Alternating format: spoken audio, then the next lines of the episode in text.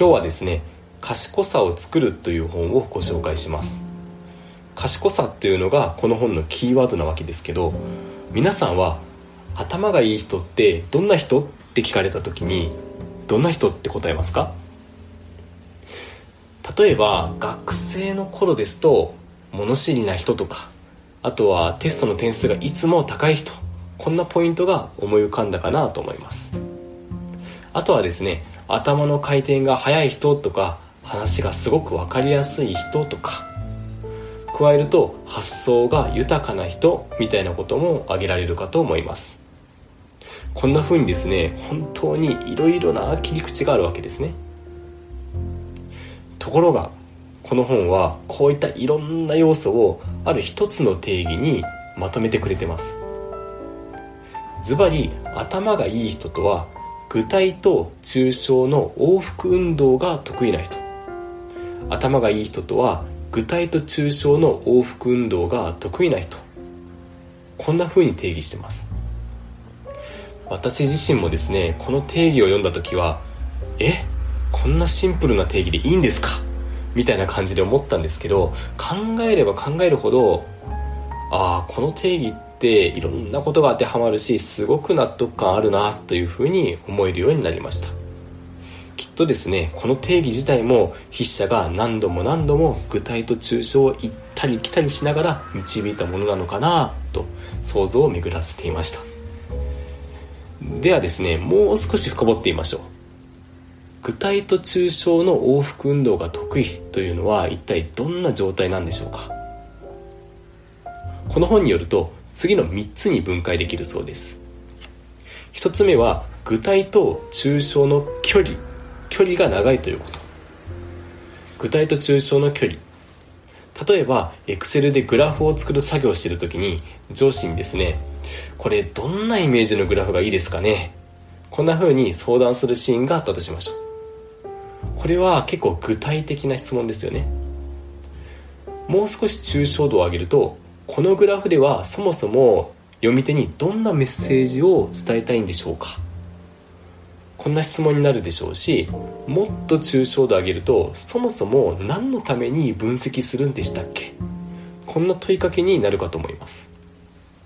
これ最初の質問よりもだいぶ抽象的になりましたよね。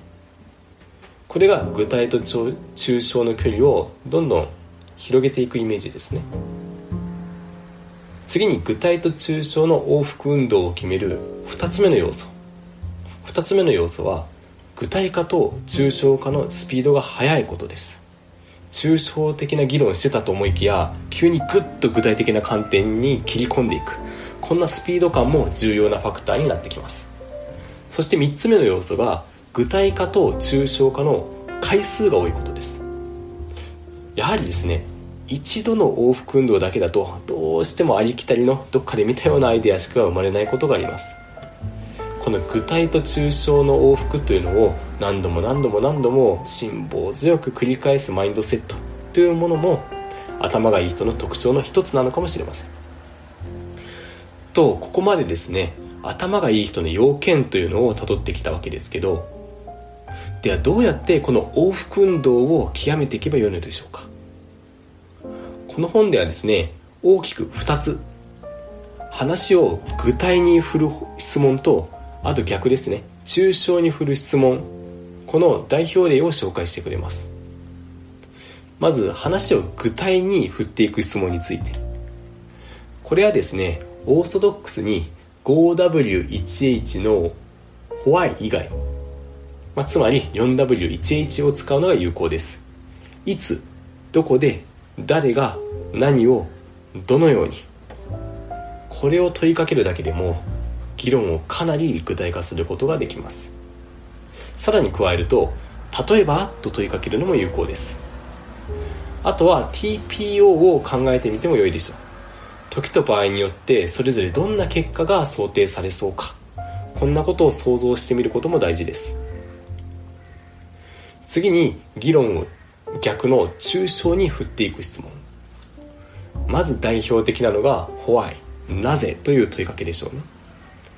何々が起きているのは一体どうしてなんでしょうか。こんな感じで丁寧になぜということを問いかけることで議論の核心議論の本質に一歩ずつ近づくことができます。他にはですね要するにとかまとめると一言で言うとこんな質問も有効ですよね。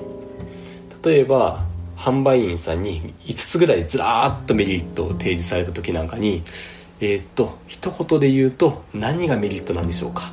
みたいに質問できるとよりシャープな議論が可能になります。